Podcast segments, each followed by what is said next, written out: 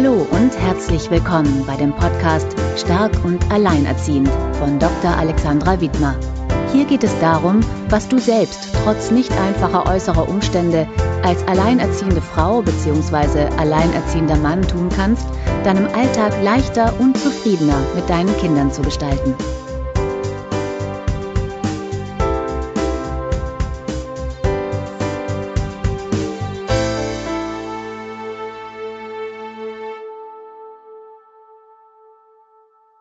Hallo und herzlich willkommen bei Stark und Alleinerziehend. Ich freue mich, dass du heute wieder dabei bist. Ich habe heute Dunja Voß zu Gast. Dunja ist Ärztin und angehende Psychoanalytikerin und ich freue mich, dass du da bist. Hallo, herzlich willkommen.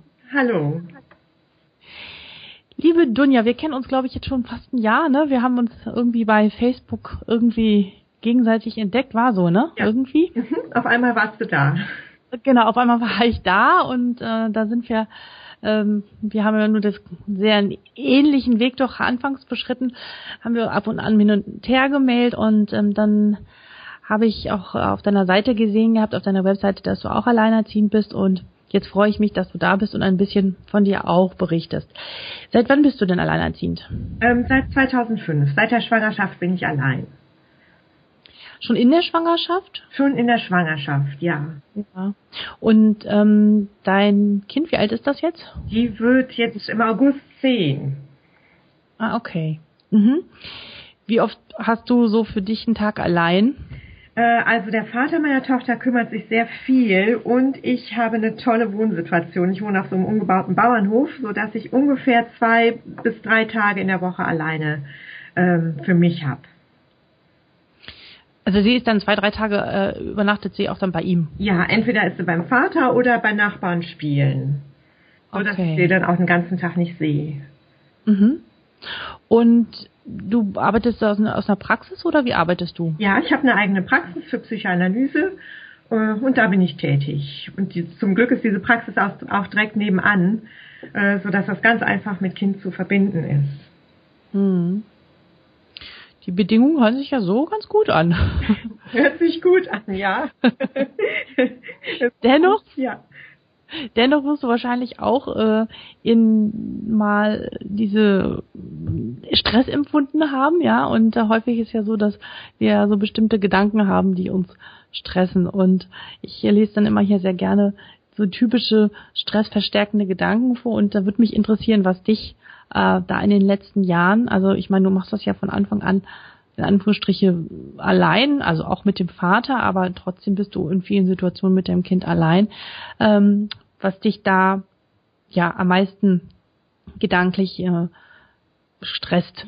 Ähm, der Gedanke, ich muss stark sein, ich kann das nicht, ich muss alles perfekt machen, ich muss beliebt sein, ich brauche Kontrolle oder ich bin verantwortlich. Was ist bei dir? Also bei mir ist es am ehesten Am der. Satz, ich bin verantwortlich. Also manchmal hat man schon am Tag das Gefühl, man muss alles selber entscheiden und ähm, man kann nicht allen Ansprüchen gerecht werden. Und das finde ich immer sehr schwierig. Hm. Was ist der Vorteil von diesem Gedanken? Ähm, also für mich ist, spielt es sich eher weniger in Gedanken ab, sondern ich merke das direkt als Gefühl. Und das Gefühl ist einfach eine Last durch diese viele Verantwortung, die ich habe. Ähm, und ich sehe das weder als Vorteil noch als Nachteil, sondern einfach, dass es da ist und ich weiß, es wird wieder vergehen. Also ich habe in all den Jahren gelernt, es wird immer in Wellen verlaufen und äh, wenn ich diese, diese Last spüre, weiß ich, es vergeht. Wo spürst du diese Last am ehesten im Körper? An, auf der Brust am ehesten, auf den Schultern, auf der Brust.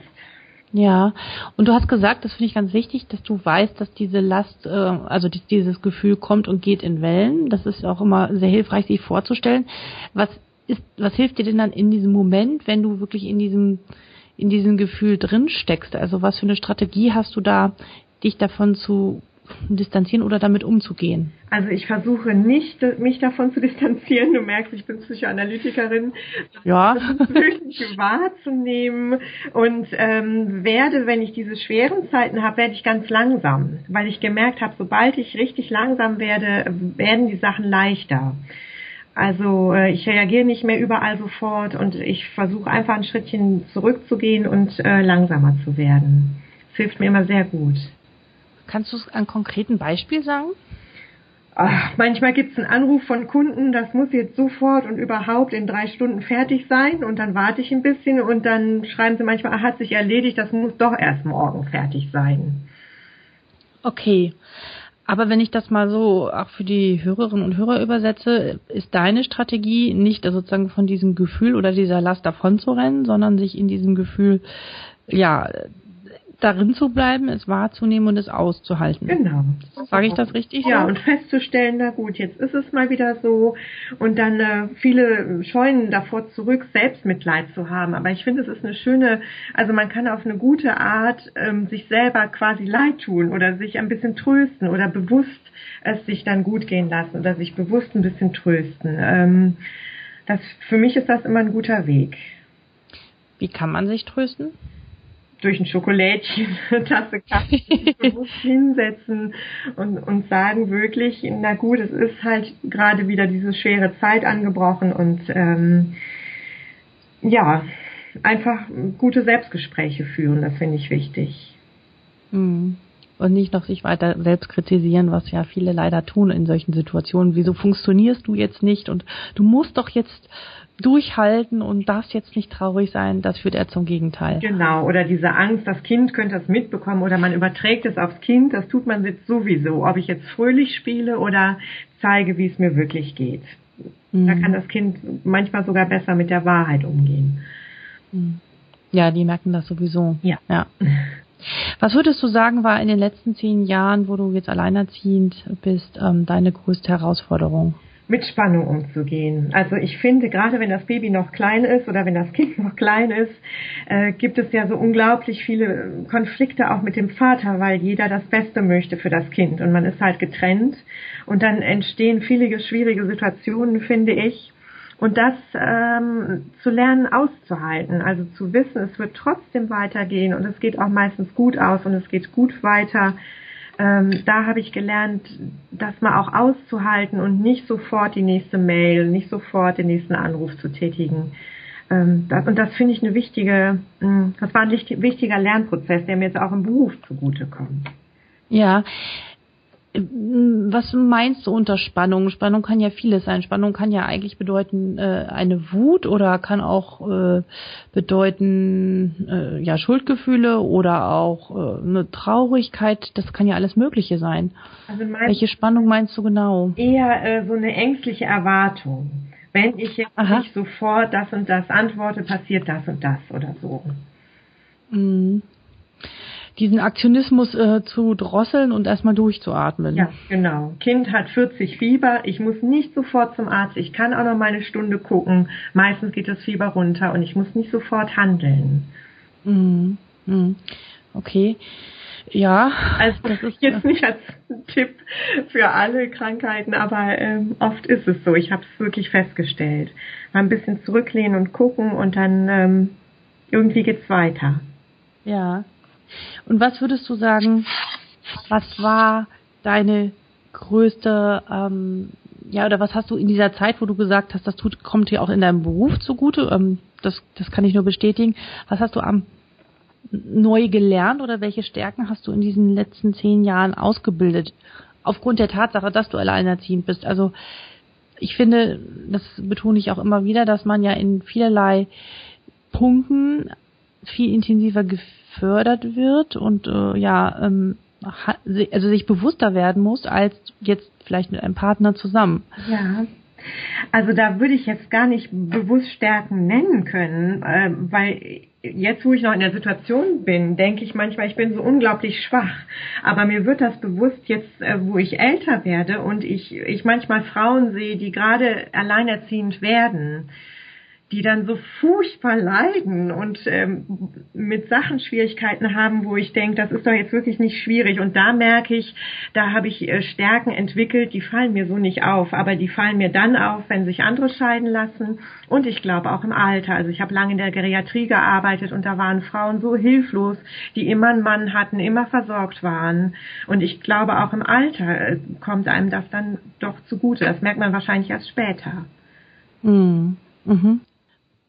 Ein wichtiger Punkt, der mir, glaube ich, fast täglich in E-Mails beschrieben wird, das ist diese Sorge, sich zu öffnen und um Hilfe zu bitten, weil viele Alleinerziehende dann Angst haben, wenn sie sozusagen ihre Schwäche zeigen oder Angst haben, dann den Stempel von ich bin unfähig, ja, aufgesetzt zu bekommen, dass sie dann äh, ja Sorge haben, sogar ihre Kinder zu verlieren, wenn es da in, in Gerichtsprozessen sie gerade drin stecken oder so ähnlich. Und wie ist so deine Erfahrung damit? Ähm, mit dem Umgang oder mit dem Anspruch von Hilfe oder es anzunehmen? Ja, ich glaube, das ist schon ein schwieriges Thema. Bei mir ist es ein bisschen außergewöhnlich, weil ich ja diese Ausbildung zur Analytikerin mache und dazu gehört, dass ich viermal die Woche selber zur Psychoanalyse gehe. Das ist Teil der Ausbildung und dadurch habe ich natürlich jeden Tag quasi ein Hilfsangebot, was mich dann auch entlastet. Mhm. Ähm, die Sorge, dass ich das Kind verlieren könnte, die hatte ich auch schon mal, aber die ist nicht aus einer persönlichen, persönlichen Schwäche entstanden. Ich kann aber nachvollziehen, dass das schnell entstehen kann. Dass äh, Frauen fragen mich das auch manchmal. Ich bin depressiv, kann ich deswegen mein Kind verlieren? Ähm, ja. Ja, man liest es immer wieder. In Wirklichkeit oder bei mir im Umfeld habe ich es noch nicht gesehen. Und ich finde es einfach wichtig, in jedem Fall zu sagen, wenn man schwach ist, weil man sonst einfach nur noch schwächer wird. Mhm. Viele sagen dann, ja, dann werde ich, dann, dann, wenn ich das gezeigt habe oder ich habe um Hilfe gebeten und da kam gar nichts zurück, äh, jetzt mache ich das nicht mehr. Man kann einfach. Also, was tut man dann? Immer wieder, immer wieder. Also, das habe ich vielleicht auch gelernt in den letzten Jahren. Man bekommt manchmal auf tausend Neins ein Jahr und trotzdem hat sich dann das, ähm, das viele Fragen gelohnt. Hm. Hm ja, dem kann ich nur zustimmen und wahrscheinlich dann vielleicht auch mal das Umfeld ein bisschen ändern oder es gibt dann oder sich neue Menschen suchen, mit denen man sich umgibt, wenn man wirklich nur ein Nein bekommt. Ja, genau. Ja. Gibt es ein Buch oder das dir geholfen hat in all der Zeit oder ein Lieblingsbuch, wo du sagst, als ich das gelesen habe, da ist mir ja, das ist mir hängen geblieben und das hat mich wirklich sehr berührt. Also ich lese so viel und ich würde sagen, jeden Tag berühren mich andere Sätze. Und ich suche mir oft Vorbilder ähm, oder schreibe mir dann auch einen Satz des Tages auf, der mir geholfen hat. Äh, Im Moment habe ich Safi Nidiaye gelesen. Ich weiß nicht, ob ich es richtig ausspreche. Ja. Ähm, aber äh, ihre Bücher finde ich wirklich richtig gut und erholsam. Die kann man gut lesen, wenn man gerade geschwächt ist, finde ich. Wie, wie heißt äh, äh, der Titel des Buches? Ähm, den Weg des Herzens gehen oder so ähnlich. Ich weiß es gar nicht mehr. Ähm, sie hat ja diese Herzensarbeit entwickelt. Du sagst mir das nochmal und ich würde dann sagen, dass ich das in den Shownotes hinein ja. äh, schreiben werde, damit dann äh, die Hörerin oder der Hörer sich das anschauen kann. Ja, eine Sekunde. Ich glaube, den Weg des Herzens gehen, ja. Okay, super. Gibt es ein Zitat oder einen Satz der letzten Tage, der dich motiviert hat? Im Moment jetzt nicht, aber ich schaue unglaublich viel fern und gucke, dass ich da meine geistige Nahrung herkriege. Es läuft wirklich viel Gutes im Fernsehen. Aber konkret habe ich jetzt, jetzt keinen Satz. Jetzt bin ich wirklich erstaunt es gibt, läuft viel Gutes im Fernsehen. Erzähl wo. Es läuft so viel Gutes. Zum Beispiel mein indischer Arzt auf Arte oder auf Dreisat, Dreisat die Sternstunden Philosophie. Ähm, oder einfach, wenn ich mal zufällig eins der dritten Programme einschalte, laufen so schöne, mutmachende Geschichten von Unternehmerinnen, die ihren Traum jetzt leben und so. Also ich finde, da gibt's vieles, was Mut macht. Okay. Ähm, ja, dann werde ich mal, dann kannst du mir auch noch mal bitte die Links zu diesen Sendungen äh, zeigen, weil ja. ich die, ich kenne das zum Beispiel gar nicht und ich gehöre zu denjenigen, die seit einem Jahr eigentlich gar kein Fernsehen mehr schauen, ja. weil es, weil es mich, äh, weil ich immer das Gefühl hatte, dass ich irgendwie sehr fremdgesteuert bin und äh, meine Zeit vergeude, aber so unterschiedlich kann das sein. Ja, spannend. Ich, ich komme ohne Fernsehen nicht aus, also ich liebe das. Super. Ähm, was würdest du einer Frau empfehlen, die also relativ neu, ja, alleinerziehend ist und sich in dieser Situation erst zurechtfinden muss, die vielleicht auch von Schuldgefühlen oder von ihren Ängsten immer wieder übermannt wird oder auch sehr erschöpft ist. Ganz viel Geduld haben. Unglaublich viel Geduld und das Hoffen nicht aufgeben. Weil manchmal muss man so unglaublich lange warten, bis so wieder neue Lichtblicke kommen. Also alleinerziehend sein heißt auch manchmal in ganz schwierigen Situationen sein, die hören so schnell nicht auf. Also manche Situationen dauern Wochen, Monate, manchmal Jahre und dann wirklich nicht die Geduld verlieren und nicht die Hoffnung verlieren, dass die Situation trotzdem vorbeigeht oder sich verbessert und neue Menschen ins Leben kommen. Hm. Hm. Ja, langsam vorgehen und Geduld ist wirklich eine Tugend, ne? Ja, vor allem, wenn man damit immer alleine ist. Ne? Sich alleine, man muss sich ständig alleine gut zureden, weil eben keiner da ist, der es von außen macht. Ja, ja. Wie, wobei kommst du zur Ruhe? Was hilft dir? Meinen Kater streicheln, bloggen, bloggen, lesen, Musik machen. Und ich komme auch, ähm, wenn ich einen Patienten da habe, zur Ruhe, weil dieses analytische Arbeiten, da ist man wirklich im geschlossenen Raum und die Welt da draußen ist einfach da draußen und ist nur noch der Patient und man selbst. Und das ist, äh, ich finde immer, es gibt eine unglaublich schöne Ruhe. Mhm. Das stimmt, das kann ich bestätigen. Ja. Das kenne ich aus meiner Arbeit auch, obwohl ich ein bisschen anders arbeite, aber ja. ähm, diesen, diesen Moment kenne ich auch. Ja. Manchmal bin ich sogar danach deutlich energiegeladen. ja, stimmt. Ähm, was möchtest du in Zukunft verändern? Was ist so dir dein, was sind deine nächsten Ziele, die du hast? Die habe ich eigentlich gar nicht, weil ich so mittendrin bin. Ähm, ich hatte das vorher, bevor ich die Ausbildung angefangen habe. Ich wollte jahrelang diese Ausbildung anfangen. Ich habe es mich einfach nicht getraut, weil, weil es zum Beispiel auch sehr, sehr teuer ist und ich manchmal einfach nicht weiß, woher es nächsten Monat kommen soll und man sich ständig Gedanken macht über Kredite und so. Ähm, mhm. Vielleicht das nächste Ziel ist, dass es mir finanziell dauerhaft besser geht. Äh, aber ansonsten würde ich sagen, bin ich mitten dabei, in dem ja. ich unbedingt wollte, so lange schon. Wie heißen deine, du hast, also du hast sozusagen eine Praxisseite und einen Blog. Ja, genau. Die, Ebenso. Kannst du mal die beiden Seiten nennen? Also die Blogseite ist www.medizinimtext.de Blog Mhm. Und äh, die Website für die Praxis ist äh, www.praxis-foos.de. Also mit V, zwei O und einem S. Und für wen bloggst du? Also ich habe anfangs nur für Patienten gebloggt und für interessierte Leser. Inzwischen merke ich, dass immer mehr Ärzte ähm, hinzukommen, auch Ärzte, die sich für den Beruf des Analytikers interessieren. Äh, also blogge ich für Patienten und für Ärzte, was manchmal schon eine Herausforderung ist da die richtige okay. Sprache zu finden. Ja, das sind eigentlich schon wieder zwei Themen, die man trennen könnte. Genau, genau. Ja. Und ähm, du hattest mir im Vorgespräch gesagt, dass du die Psychoanalyse ein bisschen bekannter machen möchtest und äh, dafür werben möchtest. Und ähm, ich mache ja, komme ja aus einer anderen Richtung. Ich komme ja, komme ja aus der Hypnotherapie, Schematherapie und Verhaltenstherapie.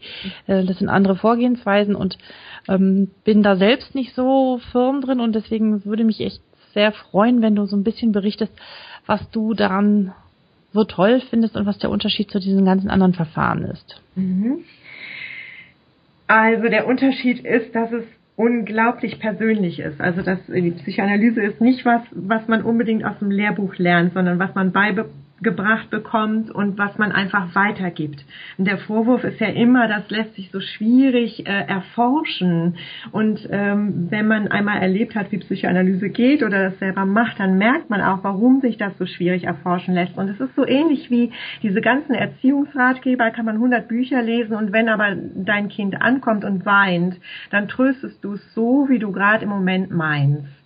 Und wenn es dem Kind danach gut geht, hattest du Erfolg damit, wie du es getröstet hast.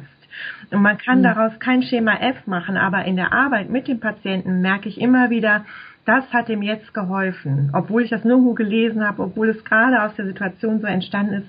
Und man hat da unglaublich viel Zeit. Also die Leute kommen bei mir viermal die Woche, legen sich auf die Couch und haben zwei, drei Jahre Zeit, um sich wirklich zu entwickeln. Und da können sie ganz viel nachholen. Vieles auch an Bindung nachholen, was sie zum Beispiel zu den Eltern nicht hatten. Und das gibt ihnen unglaubliche Sicherheit und Stabilität im, im weiteren Leben. Hm. Ja, das ist eine sehr, sehr intensive Arbeit und ähm, ich finde, das gehört auch viel Mut dazu, nicht? Also so, ja. Also sowohl sich als Patient darauf einzulassen, aber auch als ähm, als Therapeut da sich anzubieten, finde ich. Ja, man muss halt dann immer da sein. Man hat wirklich eine große Verantwortung. Ähm, man ist immer da.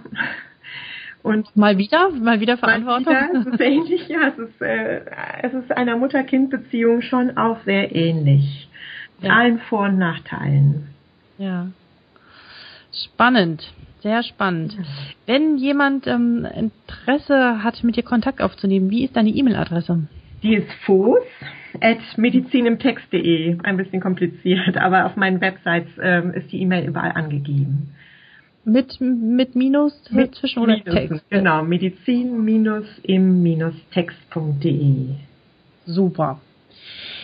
Liebe Dunja, das hat mir sehr viel Spaß gemacht. Ja, ich danke dir vielmals, dass du äh, hier bei mir im Podcast warst. Ja. Und ähm, ich würde mich freuen, wenn du als Hörerin oder Hörer auch das ein oder andere daraus mitnehmen konntest. Vielleicht äh, denkst du auch nochmal darüber nach, dir ergänzend Unterstützung zu holen, wie auch immer das sein mag. Und wenn du mir noch einen ganz großen Gefallen tun möchtest, dann freue ich mich, wenn du bei iTunes mir eine positive Bewertung hinterlässt, weil je mehr dort da sind, desto mehr können uns andere Alleinerziehende finden und wir können alle voneinander profitieren, ähm, damit es uns wieder besser gehen kann. Ja. Und wir uns gegenseitig motivieren. Mache ich gern. Oder? Danke dir, Alexandra. Liebe Grüße und tschüss, bis zum nächsten Mal. Bis zum nächsten Mal.